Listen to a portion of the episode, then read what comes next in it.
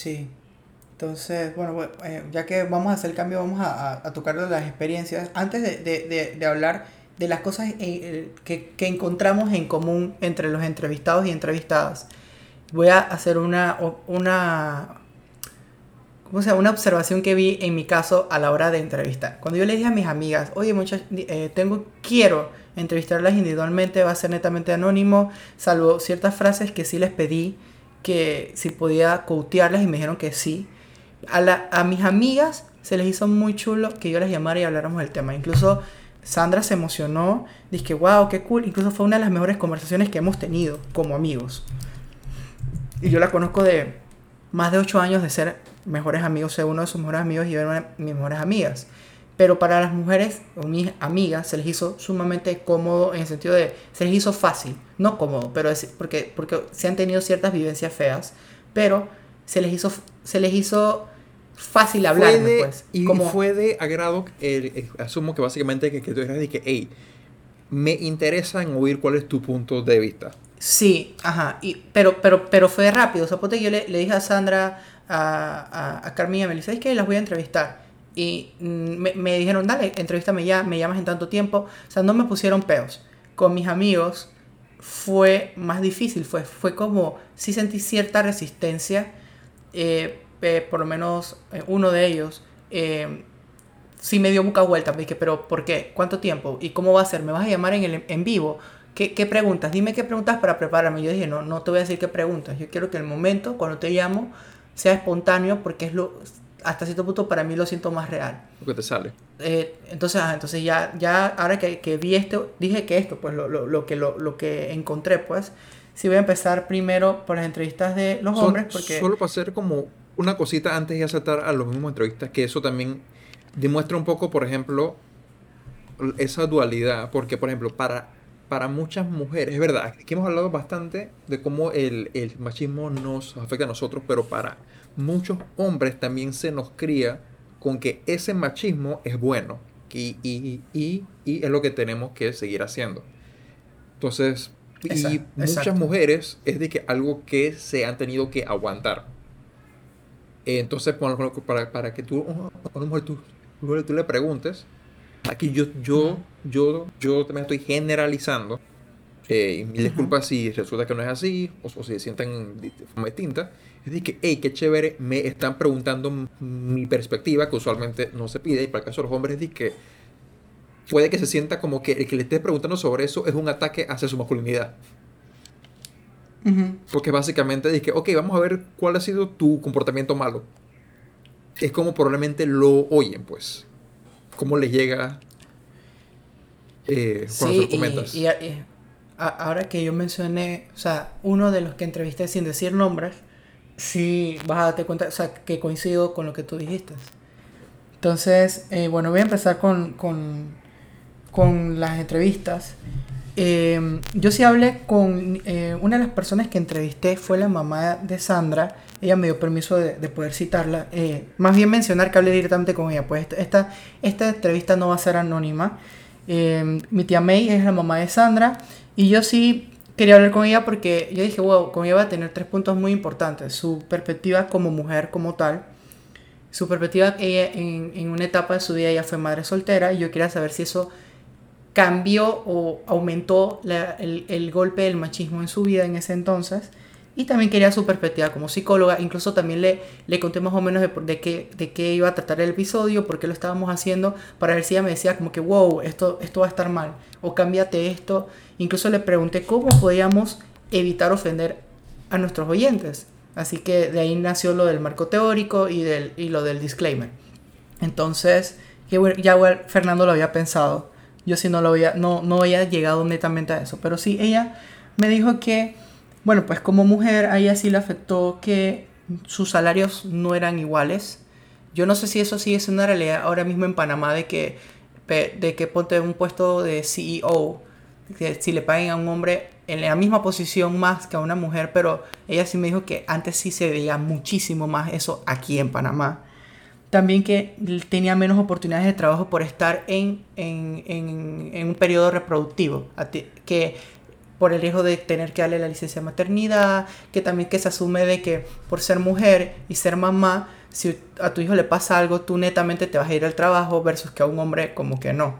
Y no estoy diciendo que no lo hagan, simplemente es lo que me dijo, pues que, que eso la limitó su nivel profesional porque no le ofrecían los mismos trabajos por el simple hecho de poder, de tener la posibilidad de de dar vida, o sea, de, quedar embarazada. Una mini pausa aquí, es algo que yo recuerdo que oí, creo que fue en un artículo o en entrevista a otro lado, que una mujer dijo, que a mí siempre me preguntan, que cómo yo hice siendo madre y profesional, pero que nunca he visto que a un hombre se lo cuestionara. Mm, mira tú. Y, y eso, cuando, cuando, cuando la mamá Sandra me dijo eso, me acordé en mi entrevista de residencia, que a mí sí me preguntaron que si yo estaba casado, yo dije que sí. Me preguntaron si tenía hijos, yo dije que no. Me preguntaron si yo estaba pensando en tener hijos, yo le dije que sí. Y luego una persona me pone un ejemplo, me pone como que, ok, ponte que estás de turno y te llama tu esposa y te dice que, güey, tu hijo tiene, está con fiebre y vómitos. ¿Tú, ¿Tú qué haces? Y yo dije, bueno, yo le digo, le calculo la dosis del medicamento, le digo qué cuidados tiene que tener con él, pero si meramente yo de lo que ella me está contando veo que no es una urgencia, yo hago que ella lo maneje, pero no porque ella es la mujer y no porque yo sea el hombre. Esto lo aclaro, eso sí no lo dije allá, pero lo, voy a hacer porque yo estoy trabajando en el momento y ella está en la casa. Pero si yo estaba en la casa, lo manejo yo. Pero le dije, yo, yo agregué, si ese no fuera el escenario, ponga que me llamaran y me dijeron, oye, tu hijo se acaba de caer y se fracturó y estoy llevándolo al cuarto de urgencias, no hay turno que evite que yo me salga del hospital a ir a ver a mi hijo. Y a ella le gustó esa respuesta. Yo no lo hice como, ay, sí voy a ganarme a las mujeres de, los que me estaban entrevistando.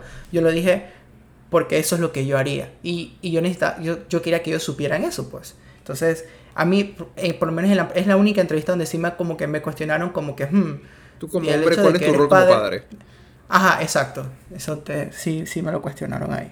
Entonces ella me, me mi tía me dijo eso, pues que a nivel, como mujer eso fue eh, una de las cosas que más ella notó que la afectaban, pues a nivel de, de, de, ofertas de trabajo y oportunidades de trabajo. Me dijo que como madre soltera no la afectó más y eso a mí me sorprendió. Yo incluso tenía una idea en mi cabeza de que, wow, aquí es donde más, más puntos de vista me va a dar ella. Y me dijo que no, que lo único que se aumenta es los estigmas que la sociedad impone como que, en este, en este ejemplo, que un estatus de relación eh, crea estigmas, pues por ella como madre soltera, ay pobrecita, está sola, nadie la ayuda, o sea, e, esos estigmas, pero que netamente ella no sintió el machismo más marcado, sino que tal vez sí pudo haber un aumento de los estigmas, eh, que fue lo que me dijo, pues que, que, que, a mí me sorprendió bastante. Y después le pregunté como que, ok, como psicóloga, ¿cómo usted, o sea, qué, qué me recomendaría? Pues como para decirle a nuestros oyentes de, o sea, netamente de cómo podemos mejorar nuestra situación y ella me dijo que, mira, que e, ella fue incluso la primera persona que me... Porque yo veía antes el feminismo como eh, que todos tenemos que ser iguales y punto. Así, la, búsqueda de la igualdad. Y ya, y ella me dijo, no, mira que el término igualdad en este caso tienes que tener cuidado. Y me dijo, nosotros tenemos que reconocer que no somos iguales, pero que eso no me hace ni menos ni más.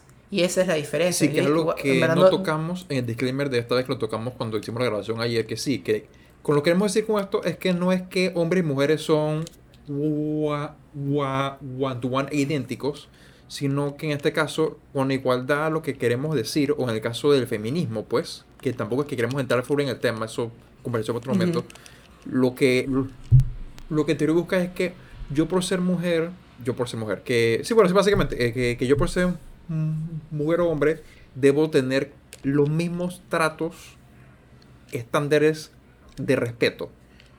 En todo, exacto. y en todo. No solamente, no solamente en, las oportunidades laborales, o sea, es en todo. Lo mismo que, que, que, tiene derecho un hombre, lo tengo yo como mujer en, niveles de... Y viceversa. es, y, exacto. Sí, como hablamos, por ejemplo, lo de lo de la paternidad y la licencia de paternidad, que realmente sí debería ser eh, para ambos consideramos nosotros.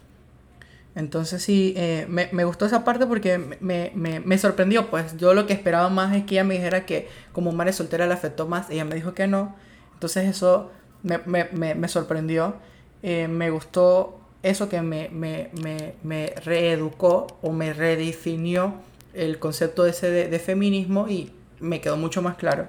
Así que esa fue una de las entrevistas que tuve. Las otras tres sí son de tres amigas que ya mencioné anteriormente, pero no voy a decir específicamente qué me dijeron ellas, sino por lo menos eh, una de ellas sí me dijo de que el machismo para ella lo, ha afectado toda su vida, simplemente que ella no estaba consciente de esto. Y conforme fue creciendo, y eh, todas mis amigas son altamente educadas en el sentido de que son, tienen una búsqueda del conocimiento grande y leen mucho. Eh, dos de las que entrevisté, entonces ella me dijo que conforme fue leyendo y fue, y fue eh, creciendo, pues fue viendo esta presencia del machismo marcada en su vida.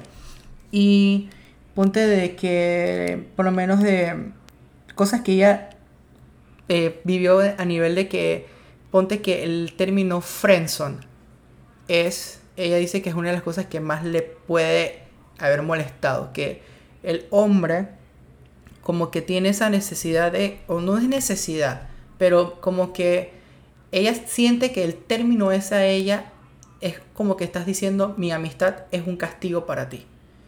Y que ese... Oh, wow, sí. sí. Y yo dije, wow, mira, nunca nadie me había definido friends de esa manera. Eh, y, y, netamente no siempre, o sea, el término sí es machista o, o no exclusivamente machista, pero es un, un término negativo. Sí, exacto. La palabra es un término, un término exacto, pero, negativa que para los que, para el parque, por el que si no lo conoce, es simplemente como decir que, que un pelado que le gusta a una chica, pero la, la chica solamente le interesa como amigo.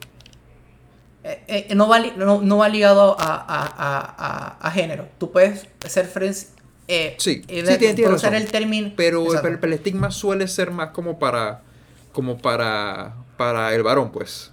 Exacto, como tú lo, como, como, lo mencionaste. Entonces ella me dice que qué huevo, o sea, yo como mujer tengo que automáticamente sentirme halagada porque un hombre ha, puesto sus ojos en mí.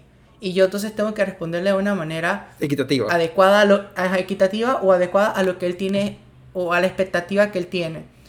Y si no, y entonces usan el término de friendzone. Y, y, exacto, entonces o, yo le di falsas esperanzas, o, o, soy una maldita porque, o sea, mira, él me está dando todo esto y yo no lo veo de esa manera. Entonces, eso es una de las cosas que a ella le molesta del machismo, o, o que la, una de las cosas que le ha afectado, pues. Em, ya a nivel profesional, dice que, uff, durísimo, porque ella como un médico, eh, Em, siempre le dicen como dice, ay, pero ¿por qué? De, tú eres tan bonita, deberías haberte quedado en casa, eh, tener hijos o coger una profesión que no, le, que no te vaya a afectar tu físico, tu juventud, tu belleza tanto. Incluso le cuestionaban como que tú sabes cuántos años de educación vas a tener como médico, tú tienes que formarte siempre, entonces no vas a poder dedicarte a tu hogar. Y, y eso es totalmente falso, o sea, tú eh, la medicina no, es la única carrera que exige tiempo y dedicación. Bueno, pero que no, eh, solo, solamente eso, también como, como, decía, como comenté antes, que al final dije que se lo cuestionan a ella más que por ser mujer que a un hombre, porque un hombre se supone que en teoría sí deba darle como que primero a su profesión y a, y a su mejora, y que la familia eso es de la mujer. Entonces, mira que ella, eh, yo incluso a ella la entrevisté, a, esta persona, la entrevisté dos veces. Y en la segunda, porque la primera la entrevisté y, fue camino al trabajo. Y creo que también como que venía muy pendiente a manejar y hay cosas que se me escaparon. Y, y, no pude escribir. Entonces la volví a llamar y hablamos de nuevo y me dijo que, eh, bueno, esto, esto sí es un paraphrasing de lo que ella me dijo que yo fui escribiendo. Es que el machismo le crea en el hombre, y pongo entre comillas la palabra derecho a intentar lo que desee con una mujer. Y ya sea de manera fraternal, como amigos, o de manera romántica. Y esto crea expectativas falsas, porque se crea este, este ambiente como de juego donde el hombre es el jugador, el player, el que, el que está iniciando el, el, y que la, mujer pues, es el objetivo. Es el, pero, el objetivo, es el premio. Exacto, es, es, es, que se vuelve un ente con un rol completamente pasivo. Exacto. Y entonces, y, objetivizas muchísimo a la, a, la, mujer en ese caso. Entonces yo le pregunté a ella, dije, bueno, tú que me conoces por He hecho eso. Eh, no, no, no le pregunté tanto eso, le pregunté cómo, cómo tú dirías que cuando me, como, cuando me conociste era mi mayor defecto como machista, porque como yo, mi manera de pensar es que, yo, que no existe un solo hombre aquí en Panamá que no haya hecho un acto machista. Digo, al final... eso, no, eso, eso no te define netamente, como tú dijiste antes, que tú tengas alguna tendencia machista no te hace una mala persona. No, pero yo sí le pregunté yo. Lo que quería incluir era también que al final, esto no es también para, para decir que el panameño es inherentemente, sino también que, como hablamos, esto es tema de educación, y si tú no has sido educado en algo, o o tú no has llegado a un cuestionamiento, es muy probable que tú hayas quedado en esto, independientemente seas de Panamá o, de Lituania o de Noruega, donde sea. No, yo, yo mencioné el país porque, o sea, tengo base en el sentido de que por vivir aquí tantos años es lo que observo. Tú conoces, pues. solamente es, ajá. No, no es atacando al país como tal, es, es que es lo que veo. Entonces yo le pregunté, pues, como que. Y, y, ella me dice, yo, yo estaba esperando que me dijera como de lo, lo, lo, las actitudes machistas usuales. Las eh, ¿A qué tú llamarías que no, una una usual. O sea, una, una usual es, el, el, por lo menos el tipo este de... La, la, más común que yo veo aquí en Panamá, de que, bueno, sí, yo eh, como hombre, yo voy a trabajar y mi esposa se queda en la casa. Esto no es opcional. Yo voy a buscar una mujer que cumpla esa, es, ese rol. Y ese para mí es un pensamiento machista común aquí en Panamá. Pero ella, me dice, ella me dice a mí, César, el, lo peor de machista que tú tenías era el hecho que tú idealizabas a la mujer. Y yo dije, ¿cómo así? Me dice, mira, tú nos tenías puestos en un pedestal donde si una mujer no cumplía esas expectativas, ya, ya estaba fallando como mujer.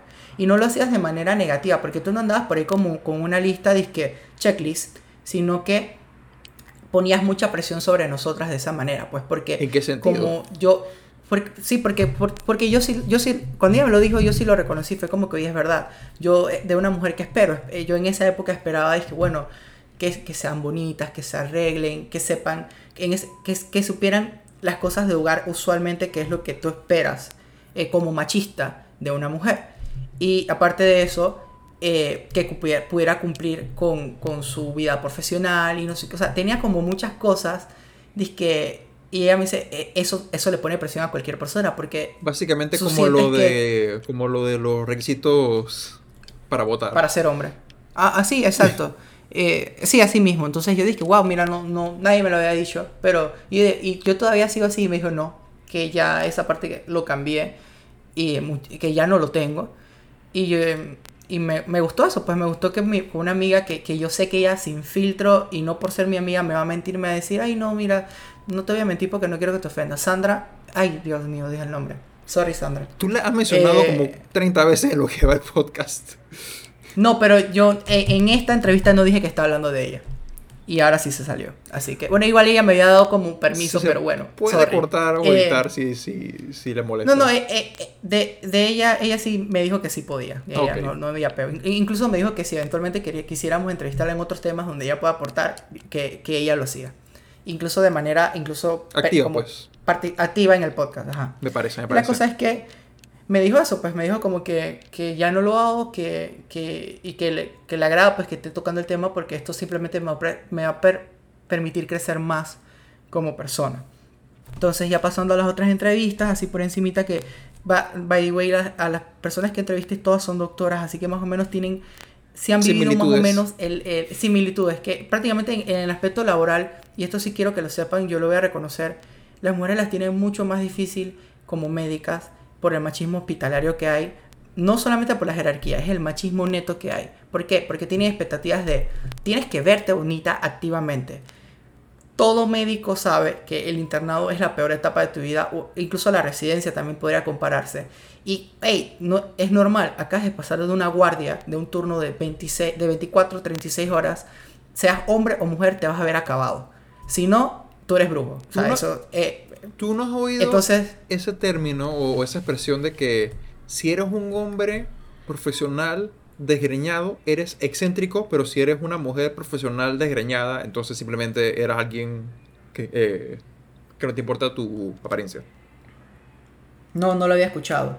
Pero sí escuché algo, o sea, puedo decir como una analogía que es lo que quería tocar de, de esto, es que en, en un posturno, ¿ok? Si yo me quejaba y decía, ay man, qué turno más fuerte, no dormí nada, la actitud machista del hospital es de que, man, Tú eres hombre, aguántalo. No, literal, es que no seas pussy y aguántatelo, ve y bañate, porque a veces no nos da ni tiempo de, bañarnos en el turno y te decían, ve y bañate, vas a que vas para el salón o vas a hacer esto.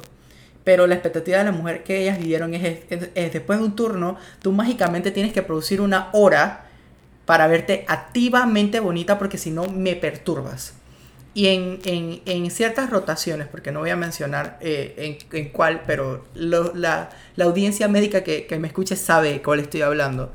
Eh, eh, hay una visita semanal y en la visita tú, todos se tienen que ver formales, independientemente si eres hombre o mujer. como hombre te exigían que tus zapatos estuvieran nítidamente blancos, no puedes tener barba, tenías que estar todo bata planchada, todo listo. Eso era igual exigencia para los hombres para la mujer. ¿Qué había de diferente? Que las mujeres tenían que estar maquilladas, ¿ok? Y pasivamente ordenaban a las mujeres en, un orden de más bonita a más fea como ellos lo veían. Para que primero se vean, entre comillas, la, las bonitas. Las más arregladas. Entonces, eso es una de las cosas. Eh, eh, otras, mira, que me dijo, me, dijo, me dijo una de ellas, mira, el machismo hospitalario en ciertas cosas me, me, me ayudó y en cosas me, me, perjudicó. ¿En qué me ayudó? Que a veces me dejaban irme más temprano.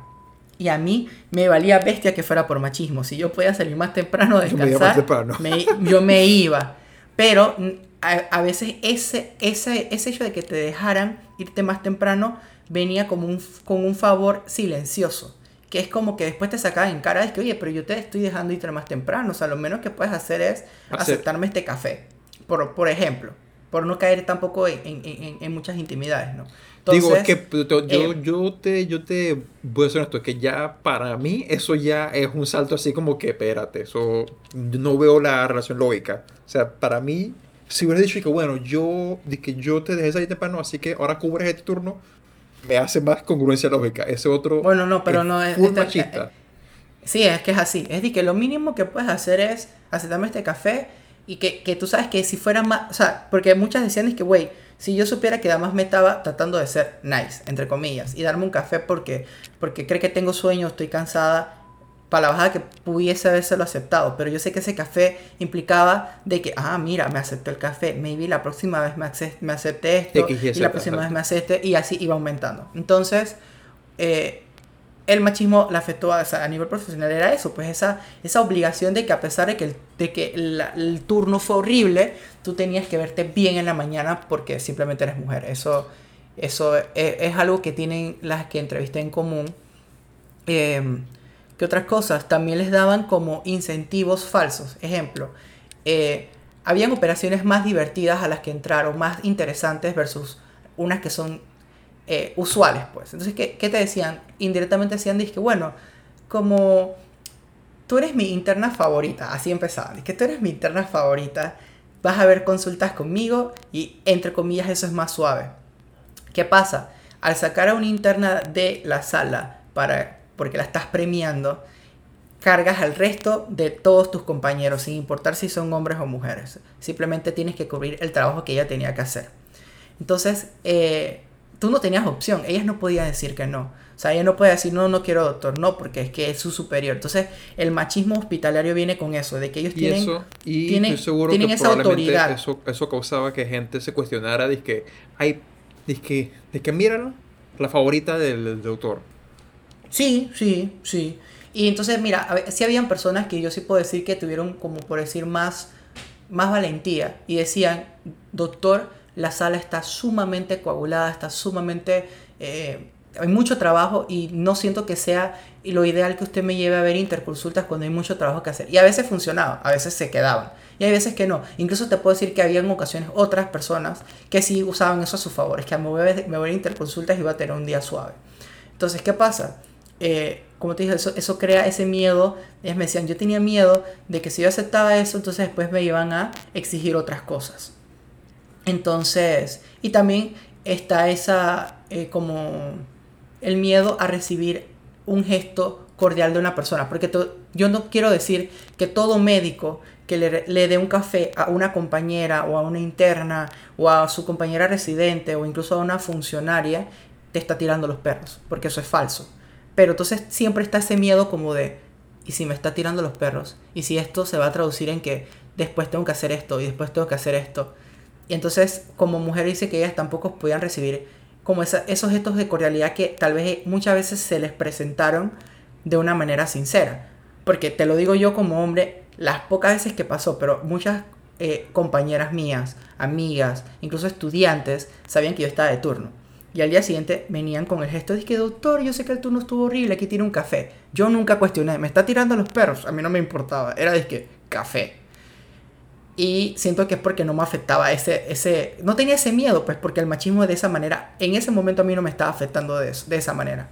Entonces, eh, incluso, bueno, sí, ahí estoy divagando mucho, pero sí, las afectó a nivel laboral. Ese es como una, uno de, de, los puntos que más se repitió en todas las entrevistas que hice. Eh, me dicen que el acoso sexual es, uff, dije, por las nubes.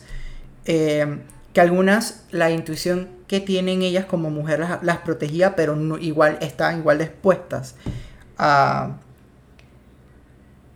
a a, esto, pues. Incluso una me dijo esta frase, dice, el machismo me rodea todos los días de mi vida, pero no me ha afectado más de lo normal. Y yo, yo la cuestioné, pero ¿qué es lo normal? Porque como tú dijiste en antes, lo normal es lo que más se repite, pero no significa que sea lo correcto.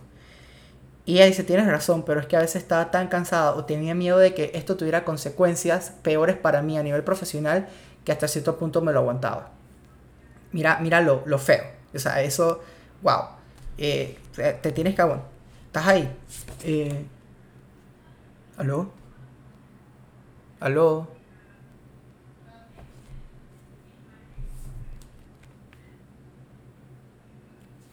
¿Aló? ¿Aló? Ahora sí te escucho. No, sé qué pasó. Eh...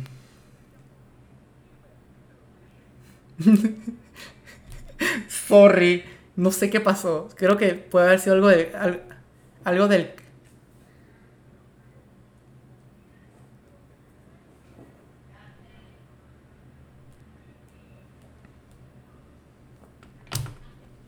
Sí. ¿Aló, aló? ¿Aló? ¿Aló? ¿Aló?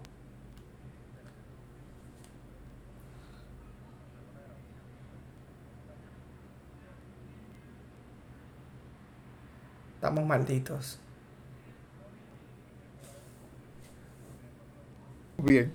Eh, ok, ya me, ya me lo agarró de vuelta. Yo perdí, como, que el, software que estaba usando se me, se, me murió en un momento y hay un pedazo de la grabación que simplemente no va a existir.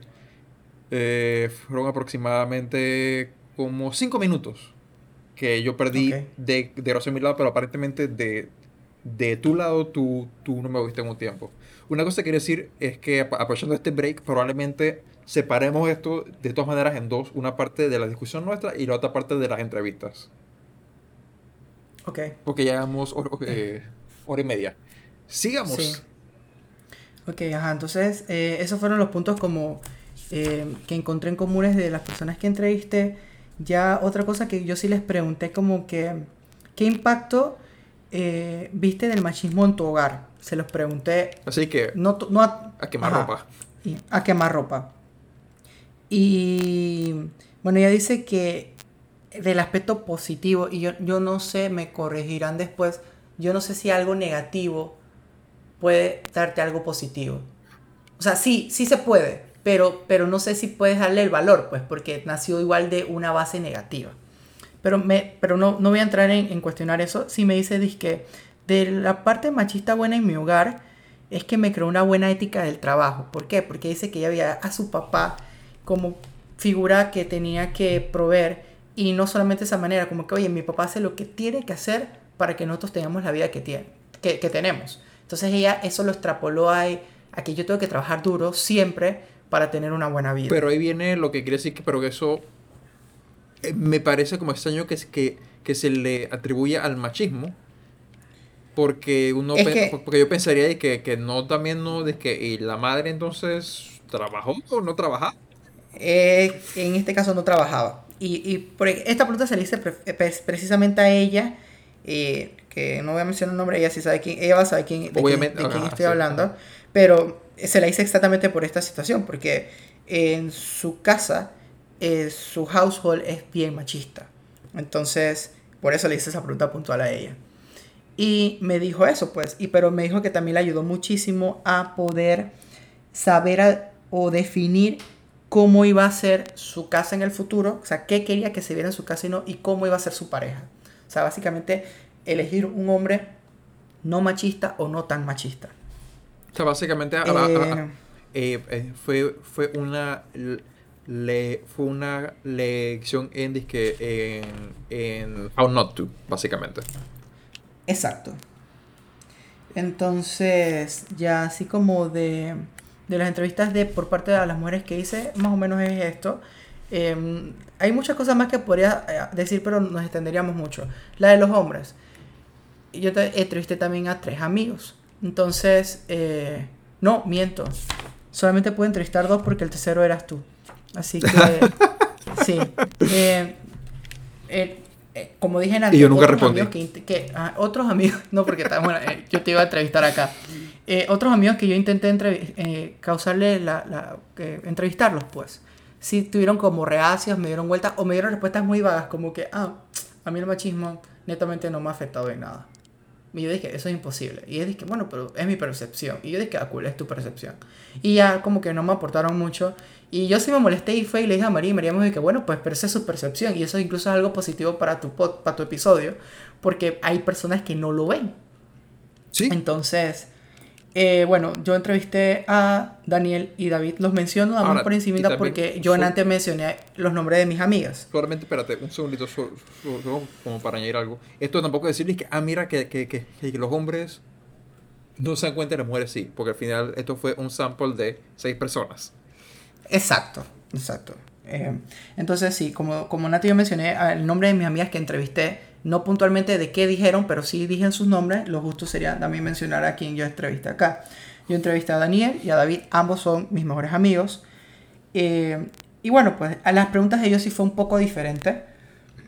Primero les pregunté eh, que es del 1 al 10, siendo 10 el macho más machista del mundo, el que escribió el machismo, el libro del machismo, y uno siendo una persona con muy, muy, muy bajo machismo, porque mira que no puse de, 0 a 10 porque para mí no existe ese hombre. Es una opinión muy personal, pero les dije el 1 al 10. para eso, al final, y mira que, considero que todos tenemos algún tipo de, de, de prejuicio de algún Exacto. Entonces les, les hice que de, esa pregunta, del 1 al 10, qué tan machista te consideras. Y mira que en la autopercepción de los dos el promedio da un 3.5. O sea, que se consideran bien eh, poco machistas. Bien poco machistas, exacto. O sea, mira que eh, probablemente yo, yo, me, yo, yo probablemente yo me hubiese dado un puntaje más alto. A mí. Yo también, yo, yo también sentí, yo también, yo me hice las mismas preguntas que les hice a ellos, me las hice a mí y las escribí. Y mi, mi autopercepción de machismo es más alta. Entonces yo después le pregunté a mis amigas, y le pregunté a María, le pregunté a Laura, a, las personas que me conocen y me dijeron, es que mano, yo siento que tú no eres así de machista. Incluso, mira que yo le pregunté, que esto sí voy a mencionar, yo le pregunté directamente a Melissa, oye, eh, de, de, ¿qué, ¿qué, tan machista soy yo? O sea, como yo como tú, uno de tus mejores amigos, que era muy machista, o sea, que me consideraba machista, más machista de lo que soy, pues en esa época te, te, afectó. tú fuiste machista. Porque en el momento estoy seguro que tú no te considerabas. No, no, no, no me consideraba. Entonces ella me dice, mira César, para la bajada, que tú fuiste el menor de mis problemas. Incluso yo pensé que iba a mencionar otros, otros nombres de más. Problemas, wow. Es en ese, ajá, que a nivel del machismo, pues. Y yo, yo, yo, pensé que ibas, que yo, yo, pensé que yo iba a ser uno de los más. Entonces eso para mí me dio mucho que pensar porque yo dije, wow, si yo en esa época era bien machista y yo representé el menor de sus problemas, wow. O sea, significa que muchos de sus amigos o muchos de los hombres que la rodeaban en su momento eran, respiraban y, y, vivían el machismo foco. Entonces, eh, volviendo a lo de los hombres, la segunda pregunta que les hice fue, ¿cómo te ha afectado? Y aquí wow, hubieron silencios incómodos. Dije, ¿cómo me ha afectado? Entonces, eh, lo común, sí me dijeron, es esto, la limitación afectiva. Ajá, como la limitación afectiva. yo sé. Eh, exacto, incluso eh, o sea, te enseñan desde niño la frase más común, un hombre no llora. Párate, si te caías, tú te golpeaste, párate que un hombre no llora. Entonces ya ahí comienza esa percepción de que, bueno, yo como hombre tengo que limitar mis sentimientos. Eh, lo otro es que tampoco tú puedes demostrarle de manera afectiva a tus amigos varones que los quieres. Es más, a mí se me... Yo aquí sí lo voy a decir personalmente. Sí, es duro, es duro. Yo les he dicho yo, a mis amigas varias veces que, hey, yo las quiero, pero a un friend como dos tres veces. Y usualmente, y usualmente, si lo decimos, le como que le tiramos El no homo. O le decimos el no homo. Sí, el, no homo o un chiste. incluso eh, Daniel y yo tenemos un chiste personal. Pero todo menos el, decirlo de que straight. Exacto. Nosotros tenemos un chiste personal que le decimos el momento Kodak. Que es el momento Kodak del día. Es el momento donde me voy a permitir, me voy a permitir eh, abiertamente de ser sincero. O sea, hablarte de, mis sentimientos en ese momento. Y usualmente era una manera de ser afectivo. Entonces, le decía a que, hey, el momento Kodak de la semana. Y él me dice, ¿qué pasó? Y dije, ya, te extraño. Y eh, de una vez como en, en, los jocosos, pero a la vez no, me decía como que, ay, me extrañas. Y mira que él y yo tenemos un apodo entre nosotros dos que es bien, que, que, que incluso tú pensarías y que si no, si no nos conoces dirías y que ahí estos tienen algo. el queso. Exacto. Ajá. Porque él, él, toda la vida me ha dicho baby y yo le digo baby. Y, y, y, sin pena, nunca me ha molestado y él tampoco, pero, pero sí, pues así nosotros nos llamamos. Entonces esa limitación afectiva eh, fue una de las cosas que me dijeron de que, se que, que, que, que, tiene. Pues mira, que incluso cuando él se fue, el año pasado le entró a la residencia de cirugía y se mudó a Chiriquí a hacer su residencia. Eso fue un cambio radical para él en todo, pero a nivel de nuestra amistad, eh, para, para, para mí fue sumamente difícil porque estaba perdiendo como una parte de, sí, pues una parte de mi, de mi vida, pues, o sea, no es que lo estaba perdiendo activamente, pero se estaba yendo lejos, ya no iba a poder verlo a diario. Y mira que en nuestra despedida, nosotros no pudimos decir algo significativo porque se nos hacía incómodo. Incluso cuando nos despedimos, nos despedimos de la manera más como seca posible. y entonces a él se le... Ah, y, y, a él se le quedó algo así que él tuvo que regresar. Y cuando él regresó, yo dije, se lo voy a decir. Me vale bestia, le voy a decir que lo voy a extrañar y me hace mucha falta. No se lo dije. Fue disque, ah, aquí tienes tus llaves. Chao, que te vaya bien. Y, y yo en el ascensor iba disque heartbroken, disque estoy perdiendo a mi mejor amigo. Incluso tenía un miedo grandísimo. Dije, me va a cambiar, voy a perder a mi mejor amigo. Y, y bueno, pues eh, eh, es, es, esa limitación afectiva. Entonces también me dijeron la, que la debilidad no es aceptada. Tú como hombre no puedes ser débil en nada. Eh, te, te, crean esa tendencia de que tú, sin importar lo que te esté pasando, tú tienes que encontrar una fortaleza que a veces puede ser inexistente en el momento y tienes que verte bien. O porque eso es lo que esperan de ti. Ajá, esperan de ti como hombre. El, equivalente del el maquillaje para las mujeres. Que la mujer se, se que bonita y tú, tú te tienes que ver fuerte así, así, aunque sea inventándotelo, aunque sea Exacto. mintiendo. Exacto. Y, y yo mira que en, en, en, a nivel de, cuando yo empecé en el internado, mi primer mes, yo casi que le lloraba todos los días a María en la tarde. Cuando yo iba a la casa y le decía, yo no puedo con esto, yo voy a renunciar. Me siento muy cansado, me siento muy bulliado, me siento muy de todo. Y por lo menos yo con María sí puedo ser abiertamente... No, no, no puedo decir que al 100% porque a mí como hombre me cuesta pero es por eso, pues por lo que ellos dicen, que a nosotros nos enseñan que nosotros no tenemos que tener sentimientos. Mi inteligencia emocional ha evolucionado mucho en los últimos, tal vez, últimos dos años. Y aún así mi esposa, que se supone que, eh, que yo te puedo decir, mi esposa es mi mejor amiga. Y aparte de eso es mi esposa. Se supone que con ella yo no debería tener esa incomodidad. Y pero está. Pero aún está. Entonces, esas fueron las cositas que tuvieron en común Cosas positivas que te dije que yo no sé si puede salir algo positivo, pero él usó el término positivo. Me dijo, el machismo me ayudó a ser muy competitivo. ¿Por qué? Porque te crea esa expectativa de que eres el hombre. Tú tienes que ser todo en tu casa. Tú tienes que traer la comida, tienes que traer el ingreso, tienes que poder mantener a tu familia, tienes que darle la vida que, que tus papás crean esa expectativa de que, bueno, mis papás me dieron esta vida, yo tengo que darle al menos esta misma vida a mi familia o mejor. Entonces él dice que eso fue lo, como lo positivo, pues que ah, tú sabes que esa conducta de, macho pura, de que somos sumamente competitivos. Ahí, viene básicamente como, como lo digo lo otro, es que ¿por qué tuvo que ser una postura de macho? ¿O que no de como persona? Ah, no, exacto, pero, pero él, él, él, sí lo ve ligado al machismo. Exacto, pero es lo que quiero decir que al final es que, que, que te afecta, pues que en, el sentido de que, ah, mira, que se ve con el machismo porque entonces es que, porque asocia esas cosas con el ser hombre. Y que va asociado y que el proveer y eso, es que eso es como que de hombre. Que eso es lo, ajá, que es que eso es lo, lo, que te enseña el machismo, pues.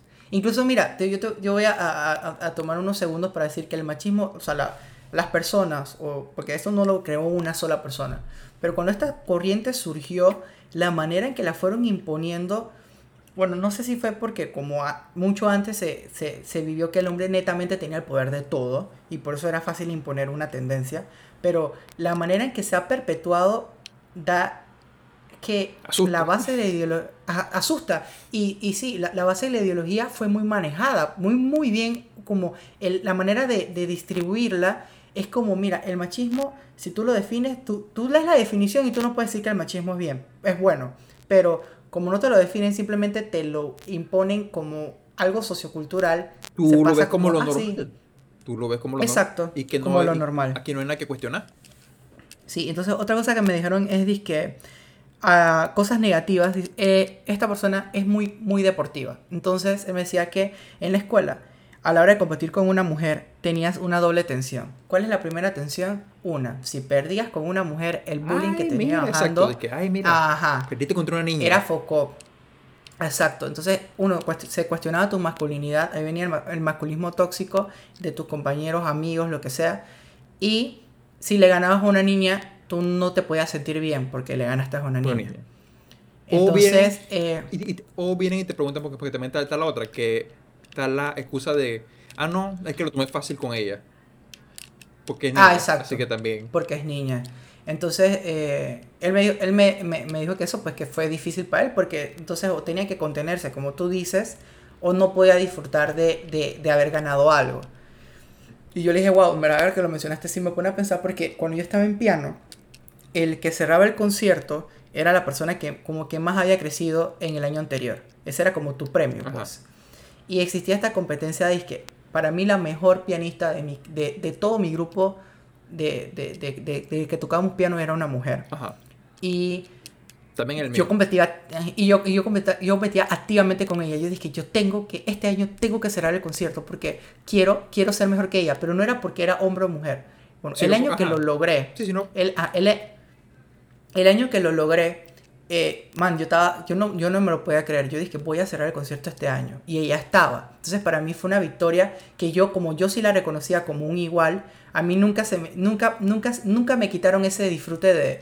De que le ganaste. Man, le, Pero le porque tú sí la viste en este caso de que, de que yo le quiero ganar a un pianista, básicamente. Eso, eso... básicamente, porque ella para mí es lo top. Entonces, cuando ya estaba terminando que, que estábamos en la fiesta, sí llegó X persona que, que, era del grupo, pero se salió porque él era muy top para estar con nosotros.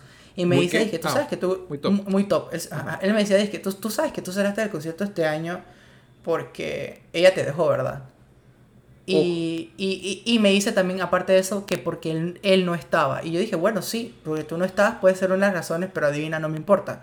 Yo estaba compitiendo con lo que estaba. Si tú no estabas, no estabas en la competencia. Y él me dice, bueno, pero es que yo sé que ella te dejó. Y, man, yo no pude dormir. O sea, literalmente esa noche me dañó mi victoria y yo tuve que cuestionarla. Y yo sí la llamé y dije, yo necesito saber si efectivamente tú limitaste. ¿Qué implicaba el dejarte ganar en ese caso? Tú me dijiste porque ahí tú medías el, crecimiento como pianista, o sea, tú cómo mides si te dejó o no. Eh, ¿Cómo mides esto? Bueno, porque mira, tú, tú agarrabas una meta. Por ejemplo, voy a, voy a decirte con la canción que yo cerré ese año. Yo cerré con un movimiento, con una canción que se llama Claro de Luna. Esa canción tiene tres movimientos. Tiene uno súper fácil, tiene uno hiper rápido y uno que está normal. Entonces yo le dije al profesor, yo voy a poner, esta es mi canción del recital, yo voy a empezar a practicarla. Él iba midiendo con las otras personas el nivel de dificultad de la canción y si la estabas consiguiendo. Entonces, según esta persona que dijo que ella me dejó ganar, fue que ella eligió una canción muy fácil. y que al nivel de solo para dejarme ganar. Y ella me dijo que no, que ella eligió esa canción porque le gustaba y que para ella sí era un reto, porque cuando tú estás al nivel de ella, tocar algo muy, muy fácil, también se te hace difícil. Y no era que era muy, muy fácil, sino es que ella estaba acostumbrada a tocar estas canciones que son sumamente rápidas, que tienen unos cambios brutales. Y eso se te hace cómodo porque ya es lo que tú tocas. Pero cuando tú tienes que tocar una canción andante y, y, darle como vida a una, a una canción lenta que tiene mucho que transmitir, eso es un reto. Y por eso ella lo eligió. Y yo le creí. Pero yo, yo necesité cuestionarla porque mira que sí me sentí como que ella me dejó ganar. Pero una en ese niña me dejó ganar. Bueno, ahí yo, yo, yo, no iba a decir lo, de niña, sino que yo iba a asumir que era porque cualquier persona que tuviese dejado ganar probablemente te hubiese dejado. O cualquier persona. Sí, me, me, hubiera ofendido igual. Exacto. Sí, más bien sí, como tienes razón, no fue porque era una niña, simplemente es porque, porque se me metió en la cabeza de que me había dejado ganar. Entonces, eh, también me dijo esta persona. La intención de él, aunque estoy asumiendo, no sé, de que fue decirte, era, era para hacerte como sentir mal porque te ganó una niña, pero no sé, no lo conozco. Sí, sí, sí, sí, porque esta persona sí es de que, uff, machista. Eh, la, otra cosa que me dice uno de los que entrevisté fue que eh, para él se le ha hecho difícil ahora, ya como, como ha evolucionado y ha cambiado para bien. Él dice que él no puede a veces discernir que hay una línea muy delgada entre ser machista y, caballero. Y ser caballeroso, exacto. Y, y, eso es lo que te quiero preguntar a ti, o sea, ¿qué postura? Porque para mí la contraparte de ser caballero es ser señorita. Y siento que las dos, las dos, eh, la manera en que te enseñan a ser caballero y no es cordial. No te dicen, tú tienes que ser cordial con todas las personas, no. Te dicen, la, ser caballero es solamente netamente... Hacia las mujeres, exacto. Hacia las mujeres, salvo una sola cosa, que la palabra de, esta palabra es que palabra de hombre o palabra de caballero, también sí, sí es algo entre hombres. Es la única excepción. Lo demás, todo va enfocado hacia las mujeres. Y él me dice, sí, a veces yo me cuestiono esto porque yo no quiero caer en el error de que sea un machismo pasivo. De ser porque quiero ser cordial. Con... De que, de que ah, bueno, tú como eres mujer, yo te tengo que apoyar en esto y esto, esto, porque, porque tú solita pilla que pobrecita tú no puedes. Exacto. Entonces eso también es otra cosa que le, que, que le, que le ha afectado. Que también a veces él actúa para evitar reacciones. Por lo menos él dice que si él va al súper con su esposa y ponte que él, él, sale primero para ir a, a, abrir el carro o lleva un par de paquetes y su esposa por alguna casualidad lleva más, él actúa y le quita paquetes, no porque ella no pueda, no porque la vea inferior, simplemente para que no la vean como que él está dejando que la esposa cargue. Exacto. Así que ya con este último, con, eh, último punto, terminó, sí, terminó las entrevistas mías, pues. No quiero, quiero escuchar las tuyas. No, yo, no, yo en entrevistas, yo con per se no hice, sino que yo como, como dije, esto es un tema que yo sí me he cuestionado antes. Que no sé si solo lo comentamos a este punto. Y yo lo que hice fue simplemente preguntarle a un par de amigas, casualmente por respecto del de jugar, pues porque sí me han comentado a lo largo del tiempo ciertas experiencias. Les pregunté, fue, fue, fue más sobre eso. Eh, pero sí quería aportar un poco sobre el de la caballerosidad. Simplemente voy a decir que es difícil. O sea, al final tú no sabes cómo, tú, tú no sabes ni, ni puedes controlar cómo alguien va a interpretar una una acción que le des. Yo pienso que al final es tratar de ser lo más cordial posible con todo el mundo y eh, tratar de hacer las cosas y uno mismo cuestionarse cuál es la, la intención cuando uno tiene lo que uno tiene cuando hace algo. Exacto, porque si, si, tu, si tu acción viene de una base bien, una base buena, justificada, en el sentido de que no es por machismo, sino lo estás haciendo porque quieres ayudar, inherentemente porque sea un hombre o una mujer, ya, ya a ti no te debe importar lo que piensen, porque tú estás actuando por bien. Pero si ya es una acción malintencionada, como que ah, es porque es mujer y es débil, tengo que ayudarla, entonces ya ahí sí. Esto no es por decir que es ser caballeroso, que caballeroso es malo. O sea, si te enseñaron, hey, a la mujer se abre la puerta y tú le abres una puerta a la mujer porque te enseñaron que eso es lo correcto, eso no está mal. No es decirle que ahora, ahora en adelante, no, es que, que si no se lo a los hombres, entonces tienes que dejar de, de, de, avisar No, exacto. Pero la pregunta que uno tiene que hacer es que, bueno, si esto es bueno ser una mujer y yo tengo un amigo o un señor que viene por acá, ¿no es también lo correcto? Que, que mira que ese tipo de, de, atenciones sí los tengo con los adultos mayores, eh, sin importar el género, pero mira que con gente de nuestra edad muy po sí, pero por, por lo menos en nuestro mismo rango de edad, por lo menos con un hombre, o sea, ponte, si tú y yo hemos ido a hacer súper juntos para un domingo de la abuela. Y ahí tú, tú y yo cargamos por igual, o sea, tú, yo, yo, yo soy cordial contigo porque no quiero, porque quiero ayudarte, pues porque fuimos a hacer algo y, y la manera más rápida y efectiva de hacerlo es distribuir el peso de, es colaborar, exacto.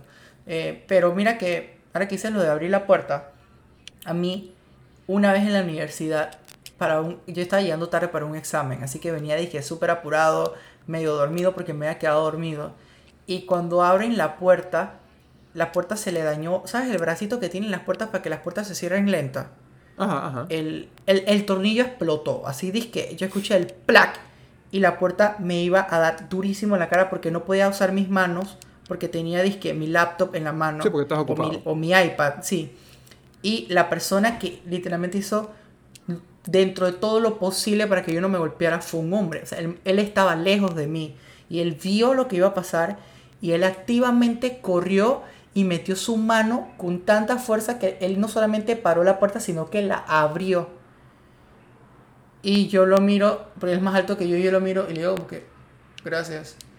Y a mí me pareció como, wow, o sea, que, que sí me sorprendió porque, o sea, pues no es una actitud normalmente que tú de hombre a hombre. Y, y, él estaba lejos. O sea, si él hubiera estado al lado mío, yo te digo, ah, pues fue reacción y quiso ayudarme, pero no, él estaba lejos y él corrió y lo hizo por, por simple hecho de ayudarme y evitar que me golpearan, no, no porque el man gustaba de mí, pues no, o sea, lo hizo de que estoy, estoy viendo que César va a ser golpeado, él no se ha dado cuenta. Oye, no, no, no, espérate. Dame un segundo que el gato va a ser una locura. Ya voy, ya voy, papá, ya, ya.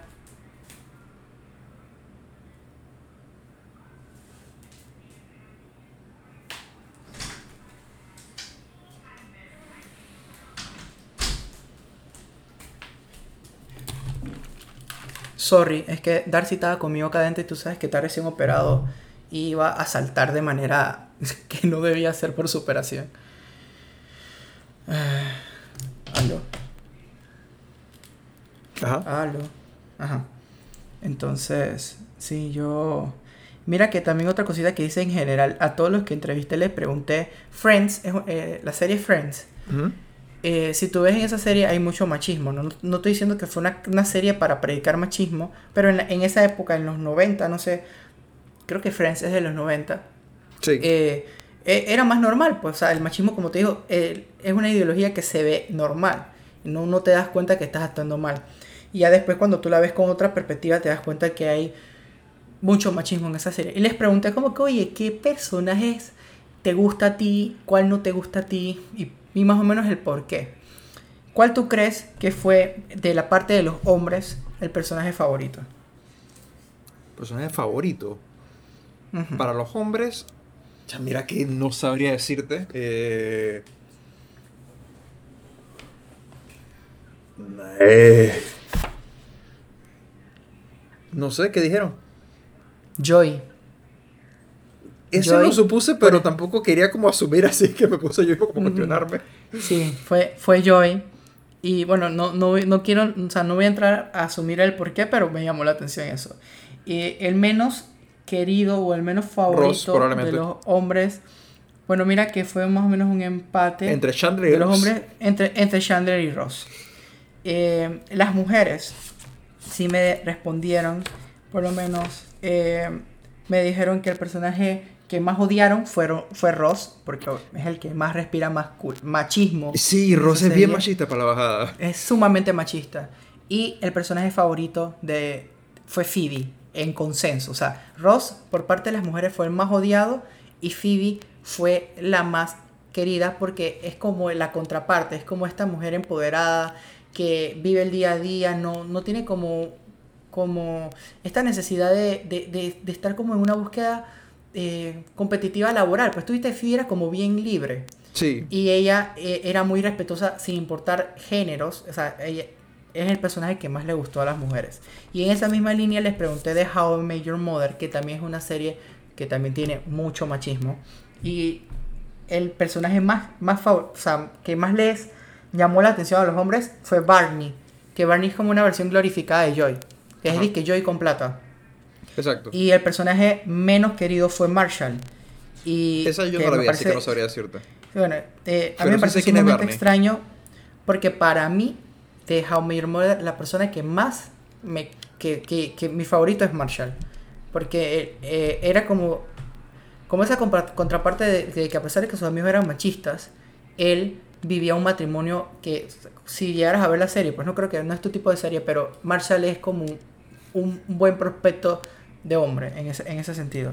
Y las mujeres, el personaje más odiado fue Ted y Barney. Fue como un empate, como que a los dos los odio. Y bueno, el favorito Marshall. Mira que no tuvieron un personaje femenino favorito en esta serie. Pero sí se muestra esa dicotomía, pues que el favorito del hombre a lo que le preguntaste era el opuesto de lo que las mujeres preferían. Exacto.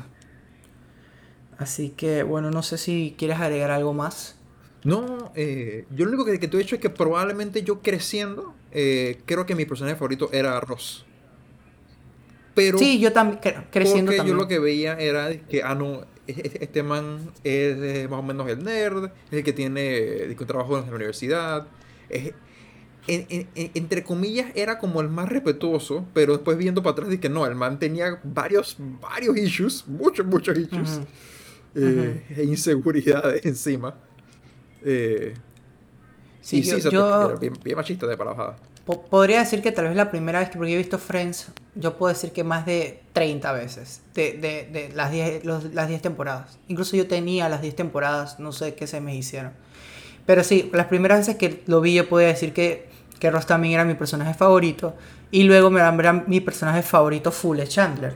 Eh, eh, ¿Sí? Es, es sumamente, para mí, sumamente gracioso y ves una evolución, pues es, es como el, el, que más evolución de personaje de carácter.